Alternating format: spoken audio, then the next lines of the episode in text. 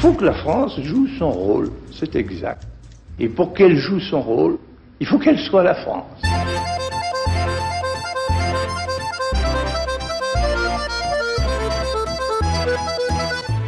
Raconter la France autrement, un podcast du temps présenté par Richard Verly, avec aujourd'hui notre invité François Garçon, auteur et essayiste, vice-président de la Chambre de commerce suisse en France. François Garçon, vous êtes l'auteur de France démocratie défaillante, il est temps de s'inspirer de la Suisse aux éditions de l'Artilleur. Cela fait plusieurs semaines que nous discutons avec vous de la situation de la France comparée à ce pays, la Suisse, que vous considérez comme un modèle. Vous avez même écrit cela dans un autre ouvrage. Alors aujourd'hui, la France, quand on la regarde, évidemment, il y a au milieu, Emmanuel Macron, personnage tout à fait atypique dans la politique française, dont on peut penser qu'il cherchera à être réélu en 2022 lors de la prochaine élection présidentielle. Qu'est-ce que vous inspire ce personnage d'Emmanuel Macron? Il faut bien l'avouer, si brillant par rapport à un côté plutôt terne de nos politiciens en Suisse. Alors, moi j'ai découvert Macron dans un documentaire de Patrick Rothman que j'ai vu dans une salle au MK2 euh, il y a, je crois, maintenant 5-6 euh, ans, dans lequel Rothman faisait le portrait des six premiers mois de François Hollande. Rothman a traîné à l'Élysée, je crois, pendant plusieurs semaines. Et ce qui ressort de ce documentaire, c'est un personnage. C'est le seul parmi les groupies de François Hollande qui continue à le tutoyer. On voit Michel Sapin immédiatement lui donner du président, monsieur le président. On voit toute la promotion des énarques de François Hollande donner du monsieur le président. Et il y a un seul bonhomme, probablement même le plus jeune, qui continue à le tutoyer. C'est un personnage totalement charismatique et ce personnage, en sortant de la salle, ma femme me dit, puisqu'elle avait fait un travail pour une équipe qu'il avait sous ses ordres, me dit, il s'appelle Emmanuel Macron. Il était secrétaire général adjoint de l'Élysée au début du mandat de François Hollande et il est ensuite devenu ministre de l'économie. Exactement. Moi, je, je, je, ne suivais absolument pas ça. Ça m'intéressait absolument pas. Mais par contre, et elle me dit, tu verras, ce type a les qualité pour devenir président de la République. Et puis j'avais, je me rappelle, sur le trottoir, j'avais ricané en disant, bien sûr, bien sûr. Donc le personnage est charismatique, il a énormément de charme, ça se voyait euh, alors qu'on ignorait qui il était à l'écran, il écrasait tous ses euh, collègues de l'Élysée. Il a en plus pour lui d'avoir un très très bon classement au tennis, puisque j'ai découvert quelque part qu'il était classé 15-2, donc je dis à vos auditeurs suisses, c'est un très bon classement. Et en même temps, c'est un personnage qui est, à mes yeux, d'une vacuité totale. Donc vous êtes à la fois admiratif et très sévère. Alors, je suis admiratif parce que, en tant que comédien, il est formidable. Je suis très sévère maintenant quant au fond. On a quelqu'un qui est l'archétype du premier de classe à la française. La preuve, c'est que vous l'avez très souvent rappelé, il est sorti troisième de l'ENA, donc ça veut vraiment dire que parmi les 82 candidats de sa promotion, il est arrivé troisième.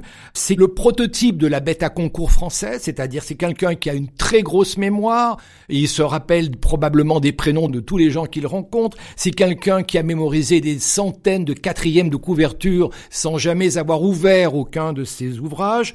On l'a vu lors du grand débat à l'Élysée où jusqu'à 2h30 du matin, il avait invité, je crois, une centaine d'intellos, euh, des biologistes, des historiens, des géographes, des économistes. Il n'y a que lui qui parlait, alors qu'on aurait pu imaginer que faisant venir toutes ces sommités, il allait les écouter. C'est ce qu'on lui a beaucoup reproché au moment du grand débat en général, après la crise des Gilets jaunes, c'est-à-dire de multiplier les monologues. Mais c'est un homme de monologue, c'est un personnage qui est euh, narcissique, c'est un personnage qui se prend, il l'a lui-même ici et même référé à, euh, à Jupiter.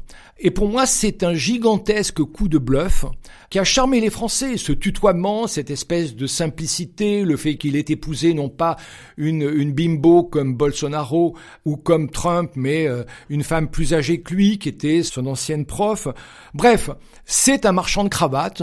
Je pense que en Allemagne, dans les pays protestants, c'est quelqu'un qui ferait un flop total, c'est-à-dire qu'on le détecterait, on le dépisterait immédiatement comme étant un, imposteur, comme quelqu'un capable de vendre n'importe quoi. Avant, il vendait probablement des crédits euh, dans la banque chez Rothschild où il était. Là, il a vendu une autre France.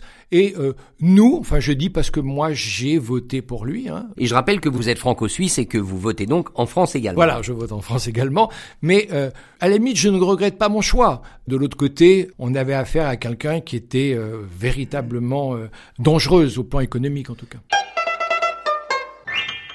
Mais la presse étrangère, y compris la presse suisse, est quand même très admirative d'Emmanuel Macron et quand vous êtes à l'étranger, que vous parlez de la France, eh bien vos interlocuteurs reconnaissent qu'il a changé le spectacle politique français, l'image de la France. Il a changé le spectacle, c'était pas tellement difficile puisque le précédent président était vraiment un pitre clown. Quand on, on, reverra peut-être dans 50 ans des images de François Hollande, on sera quand même consterné que le bonhomme ait pu parvenir à la présidence de la sixième puissance mondiale. C'est un clown triste. Et quand vous dites que à l'étranger on est fasciné par la personnalité d'Emmanuel Macron. Quand vous lisez quand même The Economist ou le Tagesanzeiger, les louanges sont quand même très feutrées. Hein. Euh, on est quand même passé de, euh, non pas de l'admiration, mais en tout cas d'un certain respect.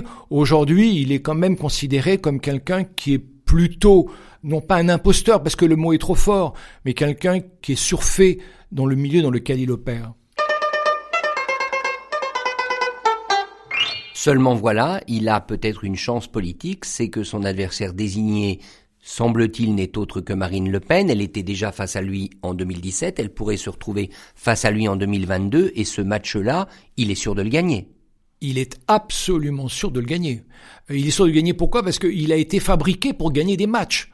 Il a été fabriqué à Sciences Po pour gagner ses matchs. Il a été fabriqué en prépa à Henri IV pour gagner ses matchs. Il a été fabriqué à l'ENA pour gagner ses matchs. Donc il sait que ce match, il va le gagner. Il est classé 15-2, il va jouer contre une femme qui est classée 35. Donc euh, il est sûr de le gagner. Pour la France, on peut quand même s'en réjouir qu'il gagne ce match-là.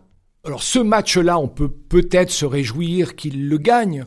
On peut regretter qu'il n'y ait que ces deux joueurs sur le ring. J'aurais préféré qu'il y ait d'autres intervenants. Mais c'est vrai que le personnel politique français est plutôt désespérant.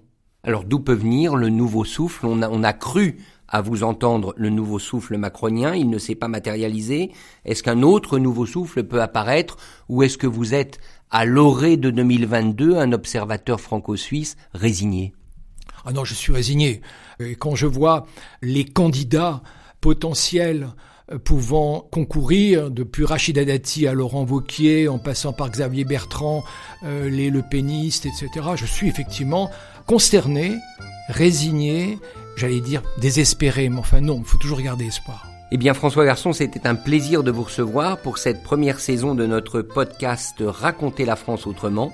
Je redis le titre de votre dernier livre, France, démocratie défaillante, il est temps de s'inspirer de la Suisse aux éditions de l'Artilleur et nous, à défaut de nous inspirer de la Suisse, nous allons juste essayer de comprendre la France.